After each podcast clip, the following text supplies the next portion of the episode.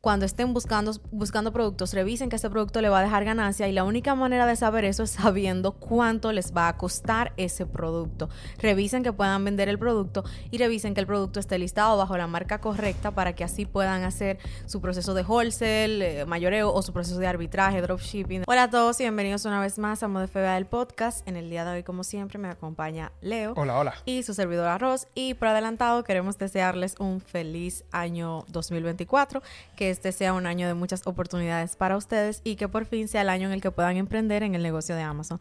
Y es por esto que hemos decidido el día de hoy dedicarlo a hacer una guía lo más completa que podamos para darles las pautas que ustedes deben seguir si quieren iniciar a vender en Amazon en este 2024. Sí, yo creo que cuando empieza un año nuevo siempre tenemos planes, tenemos metas y objetivos que, queremos, que queremos lograr. Y yo creo que uno de esos planes que siempre a veces nos ponemos es un nuevo negocio, ingresos extras. Y yo sé que Amazon tiene la oportunidad de brindarte eso. Y por eso es que queremos hacer esta guía para principiantes, para que tú lo entiendas desde la A hasta la Z, cómo funciona totalmente el negocio de Amazon. Antes de que entremos directamente con todo lo que vamos a tratar el día de hoy, lo primero que queremos hablar contigo es que tú tienes que educarte. Yo sé que esto suena un poquito cliché, un poquito aburrido, pero no hay nada más que podamos decirte. Si tú vas a entrar a un nuevo negocio, si tú vas a entrar a algo nuevo, entonces tú tienes que aprender hacia qué es lo que tú te vas a, entrar. Así que lo primero que queremos que tú tengas esa mentalidad desde que yo voy a entrar a algo nuevo, algo desconocido, así que yo tengo que empezar a estudiar, yo tengo que empezar a ver qué es lo que se va a mover allí donde donde, donde, yo quiero entrar. Y por eso nosotros en el canal de YouTube tenemos muchísimos videos, que es como que dice una biblioteca. Muchas personas dicen que YouTube es la nueva universidad. Allí hay muchísimos videos que tú te puedes, te puedes educar y que puedes buscar tener, obtener muchísimo contenido. Cualquier pregunta que tú tengas, tú la puedes poner en YouTube y pones modo FBA y es muy probable que te vaya a salir. Así que, dejando eso de un lado, lo primero que queremos que tú hagas cuando, si tú vas a empezar en Amazon el 2024, es que tú empieces a estudiar los diferentes modelos de negocio que hay en Amazon ¿Por qué, Ross, nosotros decidimos que este es el primer paso que las personas tienen que dar? O esto es lo primero que deberías estudiar. Porque de esta manera puedes así determinar qué modelo de negocio vas a escoger dependiendo de la cantidad de dinero que tengas para invertir. Siempre decimos que para comenzar les recomendamos a las personas el arbitraje. ¿Por qué? Porque este modelo es bastante amigable para aprender el negocio de Amazon. A diferencia de los otros que a lo mejor van a requerir una mayor inversión o incluso un mayor tiempo de investigación para poder lanzar un producto. Así que si tú quieres iniciar en el mundo de Amazon, cuando te estamos también enviando a que te eduques, no nos referimos a que desde ya pues ya tú sepas hacer todos los procesos porque eso es casi imposible. Hay muchas cosas que las vas a aprender sobre la marcha. Sin embargo, cuáles son los modelos, no deberías aprenderlo sobre la marcha, deberías estar bien claro cuáles modelos están disponibles para vender en Amazon. Y esos modelos son arbitraje, del cual es el cual es el que más nosotros hablamos, mencionamos porque es nuestro modelo principal, el que nosotros más utilizamos, comprar en una tienda a un buen precio para que de esta manera yo pueda generar ganancias en Amazon. También está el modelo de wholesale, mayoreo o ventas al por mayor, donde tú puedes comprar productos a gran escala para luego venderlo a Amazon por una ganancia también. Siempre es importante verificar las ganancias. También, por otro lado, está el modelo de dropshipping este modelo, hay una manera correcta de hacerlo, por eso nosotros siempre hacemos hincapié en que solamente lo hagas si lo vas a hacer de la manera correcta. No lo hagas si lo vas a hacer utilizando Target, Walmart, Walgreens, porque Amazon te va a pillar y puedes salir muy perjudicado de esto. No te va a valer de nada decir que tú no sabías que no podías hacer eso, porque el hecho de tú no conocer esa regla, pues... No te excusa. exactamente. Y por último, pues también está el modelo de marca privada, marca blanca, que es donde tú vas a desarrollar tu propio producto. Quizás tú tienes un emprendimiento, un producto muy bueno que quieres traer al mercado de Amazon. Esta puede ser una oportunidad para ti. Lo que siempre hacemos hincapié es que antes de elegir el modelo, busques bien cuál es el que más se ajusta a lo que tú quieres hacer en este momento. Exactamente. ¿Y por qué es importante yo saber, estudiar cuáles son los modelos y a cuál yo me quiero dedicar? Es importante porque luego tenemos que crearnos una cuenta de vendedor de Amazon. Ahora, aquí entra el punto. Si yo, por ejemplo, lo que quiero hacer es arbitraje, que es lo que nosotros les recomendamos a las personas, entonces tú la puedes crear a tu propio nombre y la puedes crear desde cualquier país donde tú vivas para vender aquí en los Estados Unidos y no hay más problemas ahí.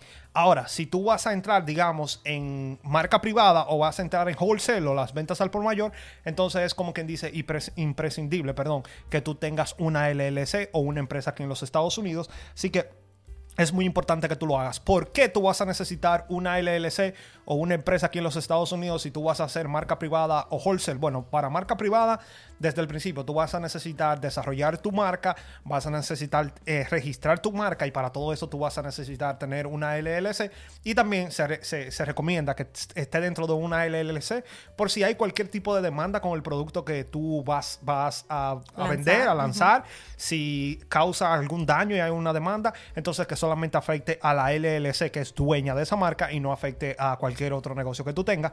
Y ya para lo de wholesale o las ventas al por mayor, es imprescindible, ya que nosotros nos vamos a querer comunicar con proveedores o distribuidores autorizados para comprarles a gran escala. Y estos distribuidores, estos proveedores, no quieren hacer negocio con cualquier, no quieren hacer negocio con cualquier persona que ellos no conocen, no saben si le van a hacer perder el tiempo, si tienen dinero suficiente para invertir. Y por eso ellos quieren hacer negocio con otros negocios. Y por eso tú vas a necesitar una LLC. También algunas cosas que son imprescindibles, que son buenas tenerla, es un correo electrónico formal. No es bueno que tu correo electrónico, cuando tú vayas a contactarlo, sea leonel.gmail.com. Sería bueno que diga leonel.modefba.com, que tenga el dominio de tu página web, que tú tengas una página web para que tú también luzcas más profesional. Y estos son algunos de los puntos que tú vas a necesitar cuando depende del modelo de negocio que tú quieres seguir.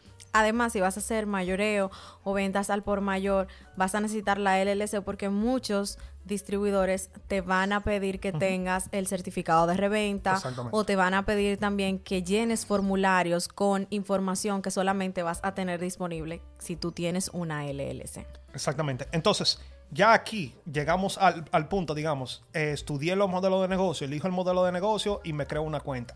Si tú estás dentro de los Estados Unidos, todo esto se simplifica un poquito más porque tú puedes poner la dirección de aquí de los Estados Unidos, Amazon te va a mandar un código, una tarjeta para que tú le, le pongas el código, luego te van a llamar a tu teléfono, te van a hacer una pequeña entrevista para ellos confirmar que tú eres la persona que tú dices que tú eres, que tú le muestras los documentos y ya tú vas a tener, digamos, tu cuenta normal. Si tú estás fuera de los Estados Unidos, entonces aquí cambia un poquito.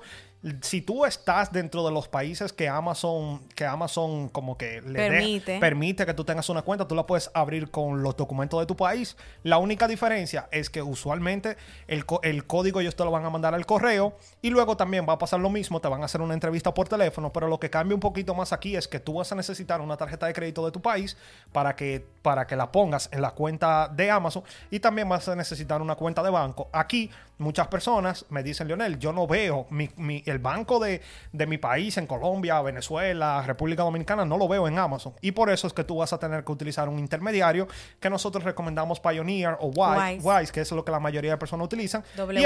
W-I-S-E. Exactamente. Wise.com y Pioneer.com. Te voy a dejar toda la información como quiera en sí, la porque lo estamos pronunciando en inglés. Exactamente.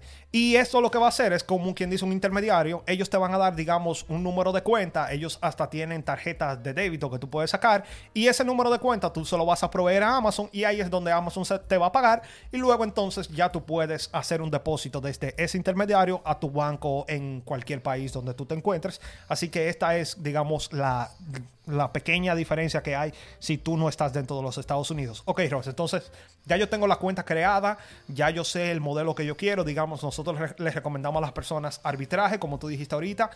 Nosotros recomendamos arbitraje porque Además de que tú puedes, no necesitas tener una LLC, tú no necesitas tanta inversión inicial, o sea, tú puedes empezar, nosotros les recomendamos a las personas por lo menos 500 dólares para comenzar, pero también aparte de eso, tú tienes la oportunidad de vender productos que ya se están vendiendo en el mercado, que nosotros podemos identificar que hay demanda y que tal vez tienen precio estable, y, eso como que nos da una ventaja de, dependiendo de los, de los demás de los demás modelos de negocio. Así que Ross, ya nosotros nos dedicamos directamente a arbitraje, pero sin importar el modelo que tú vayas a seguir, lo que falta ahora y lo que tenemos que hacer y de lo que depende este negocio es de buscar los productos. Correctamente. Ya después que tú tienes tu cuenta creada, elegiste el modelo, pues ahora es momento de tomar acción y empezar a buscar productos. Dependiendo del, del, modelo que tú elijas, el proceso de búsqueda de productos va a variar. Si tú elegiste pues marca privada, entonces ya tú sabes que tú vas a iniciar un proceso de buscar fabricantes o de buscar eh, lugares desde donde vas a exportar esos productos, si le vas a hacer alguna modificación o si estás desarrollando un producto nuevo, sea cual sea, eh, sea lo que sea que estés haciendo con marca privada, pues como quiera, estás básicamente eligiendo un producto, creando un producto, trayendo un producto. Si te vas por el lado de arbitraje, que es lo que casi siempre recomendamos, pues entonces también te toca seleccionar productos que ya se están vendiendo, productos que tú puedes mirar en los gráficos de Equipa, pues cómo ha sido su movimiento, que también se venden, cómo es eh, la estabilidad del precio y demás. En este paso también hay obstáculos porque cuando estamos seleccionando los productos y somos nuevos, no importa el modelo que estemos usando, si es dropshipping, eh, arbitraje o wholesale, pueden haber muchas marcas y categorías que van a estar gated, que van a estar bloqueadas, que van a estar restringidas. Entonces es bien importante que tú también tengas en consideración esto, porque a veces es muy, es muy poco probable, pero ha pasado y nos han llegado mensajes de personas que han comprado productos y han estado bloqueados en esos productos. Entonces nosotros nos preguntamos, ¿cómo pides un producto sin antes revisar que lo puedes listar? Siempre tienes que asegurarte en esta búsqueda de productos que sea un buen producto, que el producto tenga un precio estable, que la caja de compras esté rotando y sobre todo que tú puedas vender ese producto, porque de nada vale que tú tengas los mejores productos y tú no puedas vender esos productos porque estás bloqueado. Y también hay otra pues otra vertiente, otra otra cosa que sucede y es que muchas personas dicen que tienen los productos pero no saben dónde comprarlos. Nosotros tampoco entendemos muy bien esa parte porque si tú tienes el producto se supone que tú estabas revisando una tienda o un distribuidor dónde comprarlo, no te pongas a buscar productos que se venden mucho en Amazon y que a lo mejor tú dices, ah, bueno, sí, el producto me deja 5 dólares, pero con el precio en cero.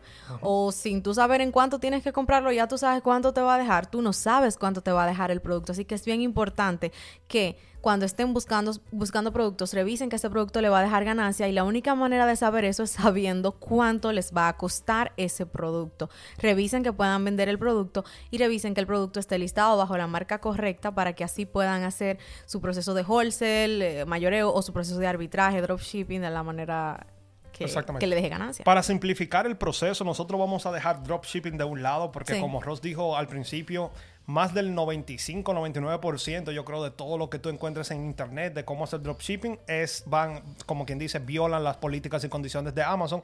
Así que nosotros lo vamos a dejar de un lado y nos vamos a enfocar en marca privada arbitraje y wholesale o ventas al por mayor.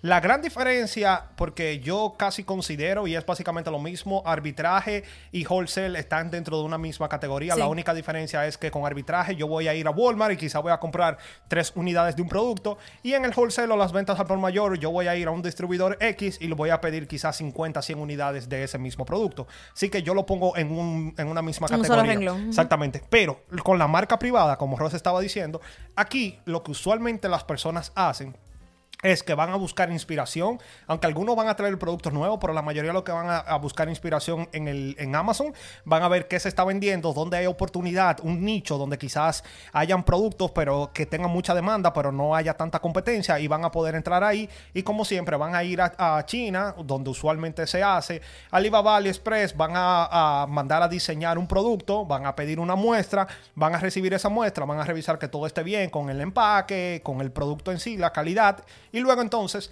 van a pedir esos productos, van a tomar fotografías, van a poner el listado de nuevo, van a crear las, las palabras claves, van a hacer la descripción, todo lo que lleva un listing en Amazon, ellos lo van a hacer desde cero y entonces van a empezar a competir en el negocio, en, digamos, en el, en el, con las demás personas en Amazon.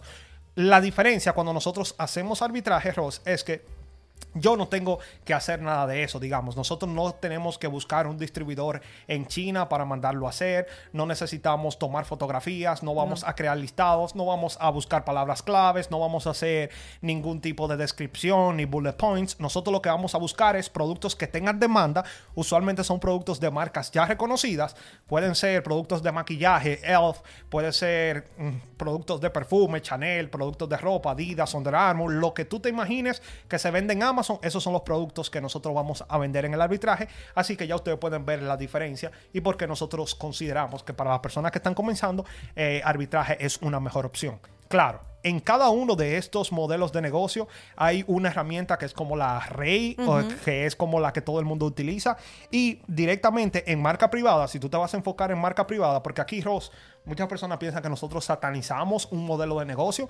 Nosotros no satanizamos ninguno. Nosotros le decimos a las personas que consideramos que para las personas que están comenzando, es mejor arbitraje, pero hay muchas personas que empiezan con marca privada y le va bien. O sea, no, estamos hablando de marca privada en un tono despectivo. Pero si tú vas a enfocarte en marca privada, entonces aquí todo el mundo utiliza Helium 10. Helium 10 te va a dar la oportunidad que tú puedas hacer la investigación del producto, del nicho, buscar las palabras clave, que es lo que las personas usualmente están buscando. Así que si tú vas a utilizar marca privada, tú vas a sí o sí utilizar Helium 10. Ya en arbitraje y en wholesale, la herramienta rey es Kipa. Kipa lo que te va a enseñar es si el producto tiene demanda, a qué precio es donde se está vendiendo usualmente este producto, qué tantos vendedores hay, cómo está haciendo la tendencia ahora mismo, si están entrando muchos vendedores o están saliendo. Así que Kipa es como quien dice la reina del mundo de arbitraje. Y ya en wholesale, aunque vamos a utilizar muchísimo Kipa, porque como dije ahorita, es básicamente lo mismo, vamos a ver si el producto tiene demanda.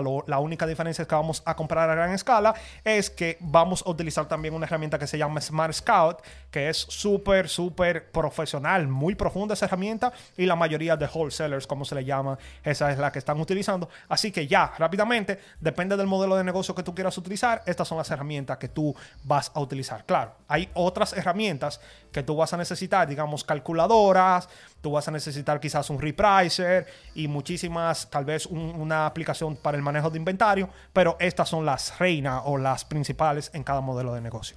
Y algo muy importante que deben tener en cuenta es que si tú decides hacer marca privada o decides hacer arbitraje wholesale, en ambos hay competencia. En ambos modelos de negocio hay competencia. No quiere decir que porque tú lances una marca privada y tú estés solo en ese listado, tú no tienes competencia. Tú vas a poder barrer esa competencia porque tú tienes una marca registrada pero no es esa la competencia a la que nos estamos refiriendo. En arbitraje, la competencia está directamente en tu mismo listing, porque ustedes ninguno son dueños de marca. Todos los que estamos ahí simplemente estamos buscando vender esa marca que nos ha permitido venderla con libertad en Amazon. Sin embargo, en la marca privada, en distintos listados es que tú vas a encontrar tu competencia. No va a estar directamente en el listado contigo, así que tú tienes que mantenerte también estudiando por fuera, cómo está el precio de ese producto. Si, si hay alguien más que está vendiendo ese mismo producto, tú vas a tener que mantenerte ahí compitiendo también con ese precio porque van a haber productos que son homólogos al tuyo. Así que sea cual sea el modelo que tú elijas, siempre va a haber competencia. Lo que sí se maneja es de una manera diferente y tú tienes que saber elegir las estrategias que vas a utilizar para mantenerte ahí compitiendo con los demás vendedores. Exactamente. Aparte de eso, algo muy importante es saber cuáles son los canales de distribución que tenemos en Amazon. En otras palabras, la forma de envío que nosotros tenemos para, para cuando un cliente hace una orden. En Amazon hay dos canales de distribución que son el FBM y el FBA. El FBM, Ross, es cuando nosotros mismos hacemos el, el cumplimiento. claro, es el Fulfilled by Merchant.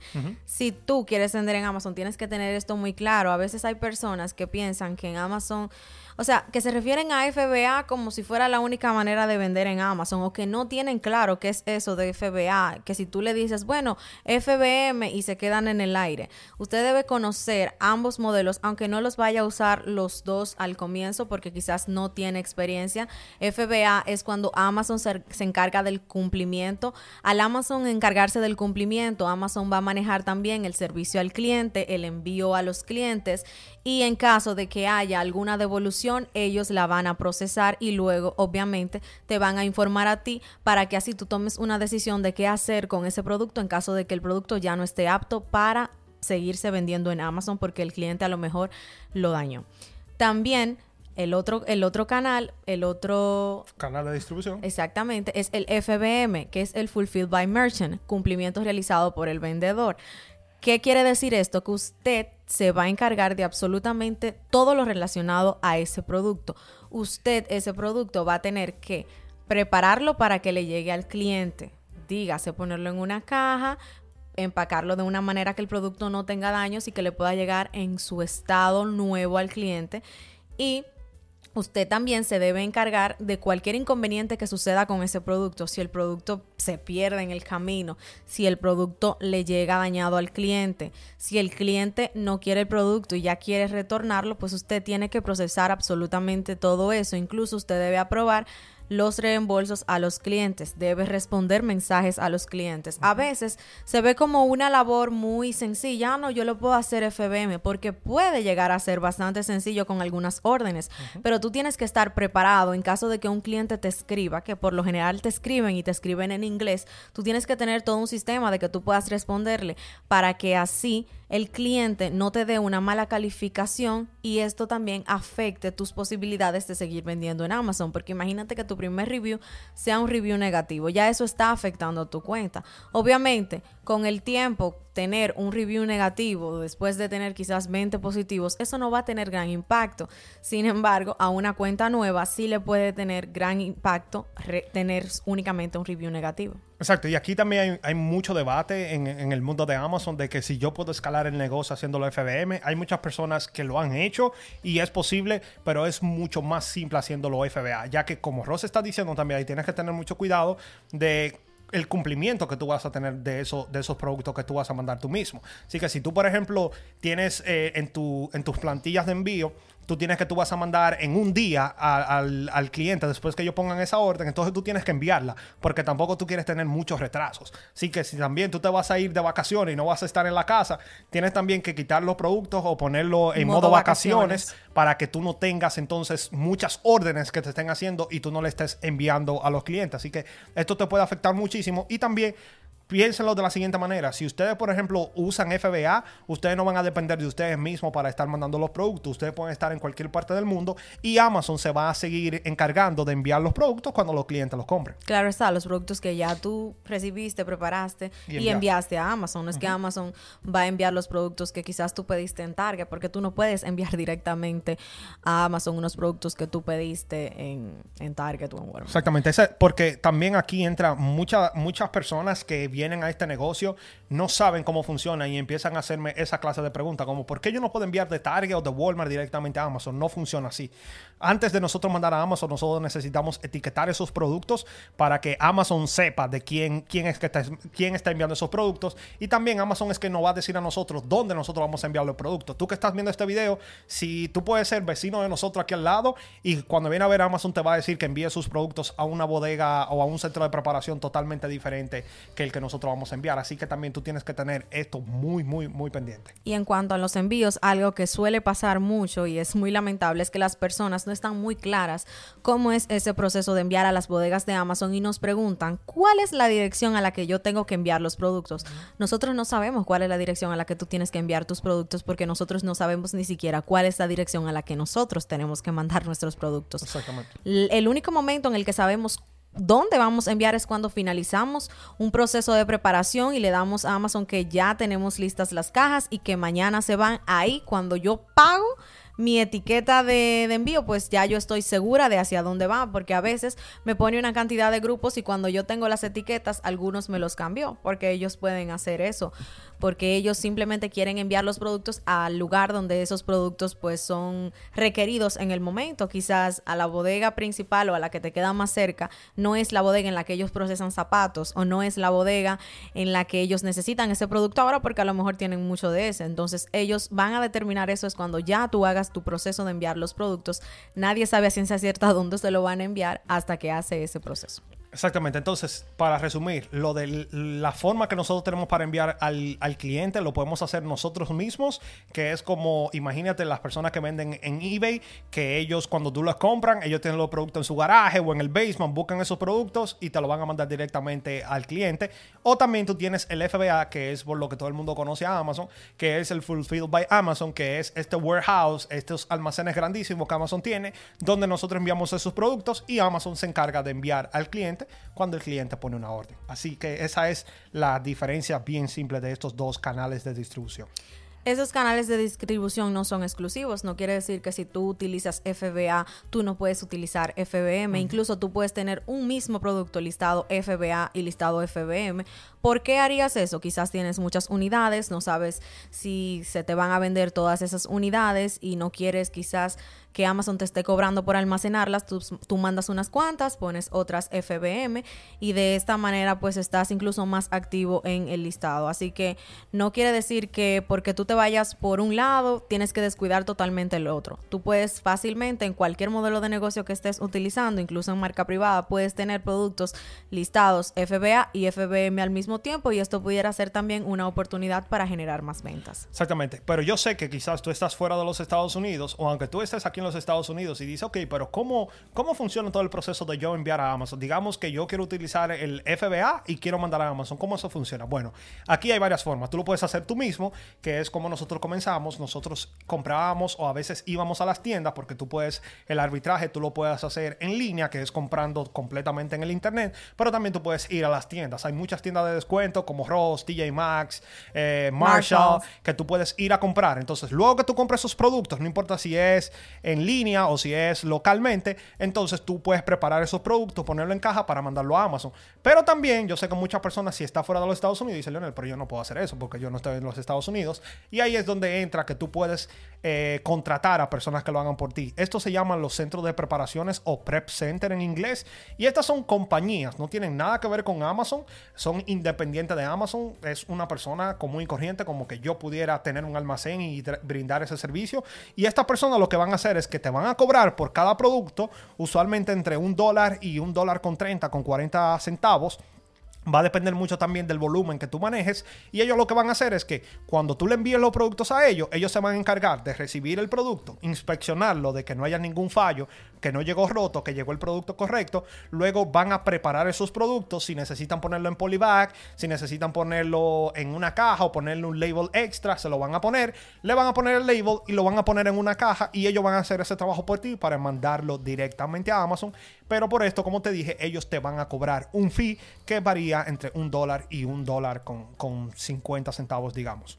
Y es bien importante que ese dinero que te cobran por la preparación de cada producto, tú lo agregues al costo del producto para que no empieces a perder dinero. Muchas personas no calculan a cada mínimo detalle o cada gasto que tienen en este negocio y por eso no pueden ver resultados. Incluso las herramientas que vas a utilizar debes tenerla de una manera u otra agregada para que así tú puedas ver verdaderamente las ganancias que vas a tener en el negocio, porque de lo contrario simplemente vas a estar o saliendo empate, break even, como decimos, o simplemente teniendo tú que poner dinero extra porque en realidad tu negocio no es rentable. Exactamente. Y ojo, esto es para las personas que se enfocan más en arbitraje y en wholesale o, ventas al por mayor. Ya si tú vas a hacer marca privada, usualmente lo que se hace es que el distribuidor en China, AliExpress, Alibaba, tú le vas a hacer llegar los, los labels y todo lo demás a ellos y entonces ellos van a mandar directamente a Amazon o también tú puedes enviar a Amazon para que Amazon haga eso por ti.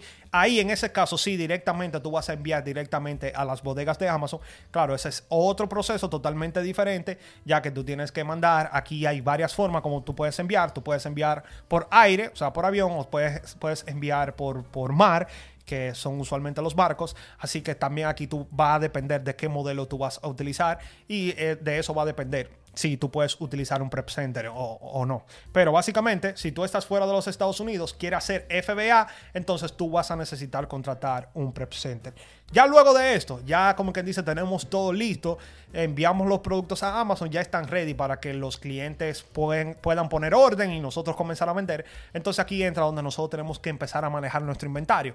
¿A qué, a qué nos estamos refiriendo con esto? Bueno, tenemos que asegurarnos de que los, los productos que nos están funcionando, que se están vendiendo, tenemos que tratar de siempre tenerlos en las bodegas. Si tú haces arbitraje o si tú le compras al por mayor a un distribuidor, entonces tú tienes que asegurarte. Mis productos se están vendiendo. Bueno, pues yo sé que tengo que, comprar más. Porque aquí hay un dicho que es que hay que alimentar a la bestia, que es Amazon. Así que mientras más tiempo nosotros tengamos, digamos, eh, ahora stock, que no tengamos productos en las bodegas de Amazon, ese es un tiempo y dinero que estamos perdiendo porque no vamos a realizar venta. Así que muy importante, analiza los productos que tú tienes y trata de siempre mantenerlo en tu inventario, siempre tenerlo en la bodega. Si tú haces marca privada, todavía con mucho más razón. Si tú lanzaste un producto y el producto le está yendo súper bien, tú tienes que con tiempo poner órdenes en, las, en los almacenes en China para que te llegue, porque dura bastante tiempo llegar esos productos a las bodegas de Amazon. Así que tú no quieres mirar y que tú tengas cero productos ahora mismo disponibles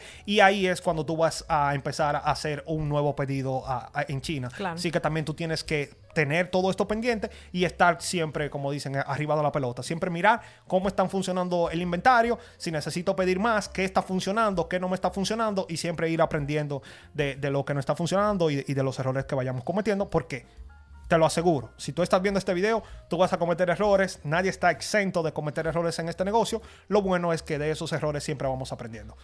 Además, hay que tener en cuenta que debemos mantener un precio competitivo si queremos generar ventas. De nada sirve que tú tengas los productos que más se venden si tu precio está por las nubes en comparación con el precio promedio en el que se vende el producto. Así que debes saber analizar los productos y debes saber mantenerlos en un precio competitivo. Si ya tú te das cuenta que un producto que a lo mejor tú vendías en 80 dólares está comenzando a bajar y ahora se está vendiendo en 50 dólares, a lo mejor es el momento de salirse temporalmente de ese listado hasta que el precio vuelva a ser un precio que a ti te deje ganancias. O quizás si ese producto ahora tú lo estás consiguiendo mucho más caro y el precio también está bajando, puede que sea el momento de salir de listados. Siempre hablamos de buscar productos y de entrarnos en listados y empezar a vender, pero también debemos saber cuándo dejar de vender un producto en específico o cuándo liquidar un producto, porque a lo mejor ya ese producto no me va a dejar las ganancias que yo quiero o también ese producto me está empezando a dar problemas. Hay productos que a lo mejor tú te das cuenta que las personas lo que hacen es que lo devuelven mucho. Entonces,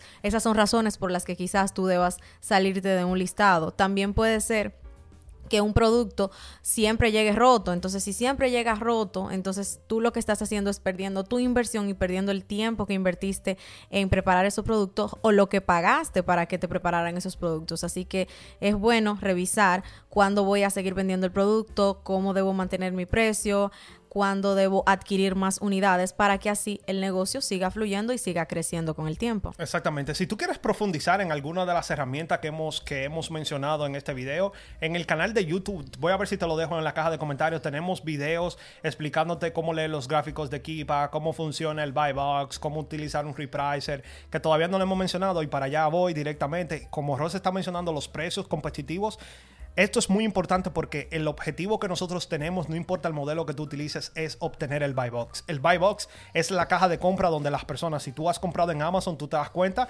que hoy en día cuando tú vas a comprar, tú tienes el buy now o agregar al carrito, pero lo que muchas personas no saben es que debajo de ese buy box tú vas a ver el nombre de la persona que te está vendiendo y esa es la tienda que quien va a generar la venta. Así que más del 90% de todas las ventas que suceden en Amazon suceden con las personas que tienen el buy box y entonces el punto principal para nosotros ganando el buy box es tener precios competitivos. Y también ahí entra lo que es un repricer. Hoy en día la mayoría de personas tienen un repricer. Un repricer es un software. Hoy en día le están agregando inteligencia artificial. Y esto lo que va a hacer es que va a ir variando el precio. Depende. Tú le vas a poner un mínimo, que es lo mínimo que tú te quieres ganar. Y lo máximo, que es lo máximo que tú quieres ganarte. Y ya él va, va a variar el precio dependiendo de la regla que tú le pongas. O también, como le estoy diciendo, ahí hoy en día está mucho el AI o la inteligencia artificial y también tú la puedes utilizar. Hoy en día es imprescindible tener un repricer porque todo el mundo lo está utilizando y si tú no tienes uno, tú te, como quien dice, te vas a quedar atrás. O vas en desventaja. Exactamente. Y cuando tú, quizás si tú tienes un solo producto, si tú estás haciendo, digamos, marca privada y tú tienes un solo producto, bueno, ahí tú,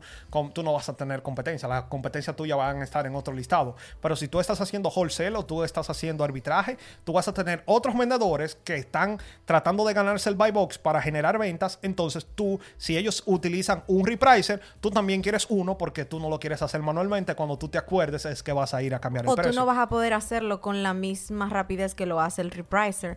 Ya cuando tú te vengas a dar cuenta de qué precio puso tu competencia, y lo vengas a cambiar, básicamente ellos lo van a tener diferente de nuevo, porque suele pasar. Es un poquito eh, desventajoso, o sea, muchas personas dicen, bueno, pero yo voy en desventaja porque todo el mundo está usando repricer y yo no puedo ir a la velocidad del repricer, yo también tengo un trabajo yo tengo otras cosas en las que enfocarme y estas, y, estas máquinas, estos softwares están cambiando ese precio demasiado rápido o en momentos del día en lo que yo no estoy pendiente a la plataforma de Amazon, así que por eso es que siempre decimos que tan pronto como tú tengas, eh, tú manejes ya más de 200 productos o estés generando más de 10 mil en ventas o incluso un poquito antes trates de incluir un repricer porque es una manera también de maximizar las ventas. Nosotros nos, nos dimos cuenta cuando agregamos un repricer que nuestras ventas incrementaron muchísimo, así que por eso es que siempre recomendamos que si ya dentro de tu presupuesto de Amazon